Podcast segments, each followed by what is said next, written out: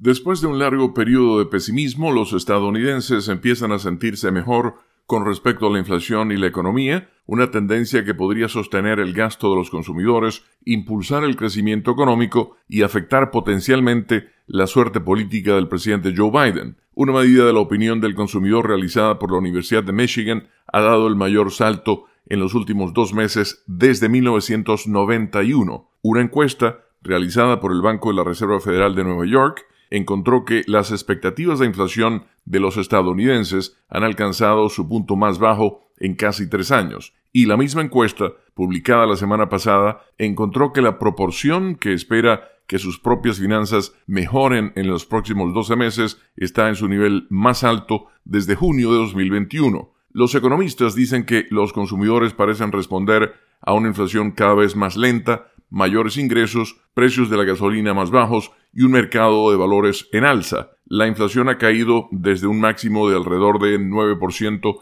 en junio de 2022 al 3.4%. Según el indicador de precios preferido por la Reserva Federal, la inflación ha alcanzado el objetivo anual del 2% de la entidad tras mediciones a lo largo de los últimos seis meses. Es más, los salarios superaron a la inflación el año pasado, lo cual ha facilitado la adaptación de los estadounidenses a un costo de vida más alto, informa la agencia AP.